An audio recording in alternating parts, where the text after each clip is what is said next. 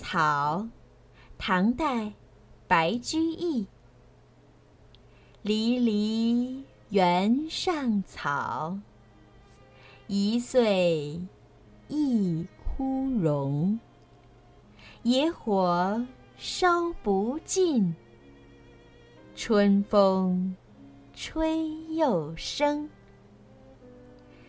白居易是中唐时期著名的诗人。他的诗歌题材广泛，形式多样，且浅显易懂，人们称他为“诗王”。离离原上草，从“原上草”三字就可以看出，这不是一块草地，而是大草原。“离离”两个字，说明了青草的茂密和草原的开阔。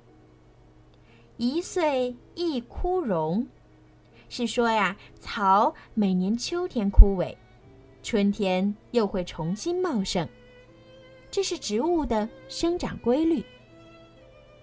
野火烧不尽，春风吹又生。即使一场大火把青草都烧了个干净，春风吹来，又是一派欣欣向荣。绿叶盎然的景象，显示了野草的旺盛生命力。草根深埋在土壤里，草灰会变成肥料，来年春草长势更旺。作者写出了生命的顽强和伟大之处，也再现了一种烈火中再生的昂扬姿态。草。唐代，白居易。离离原上草，一岁一枯荣。野火烧不尽，春风吹又生。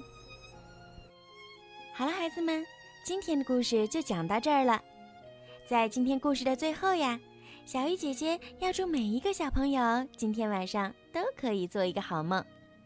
如果你们想听到属于你们自己的专属故事，可以让爸爸妈妈加小鱼姐姐私人微信“猫小鱼”全拼九九来为你们点播。好了，孩子们，晚安。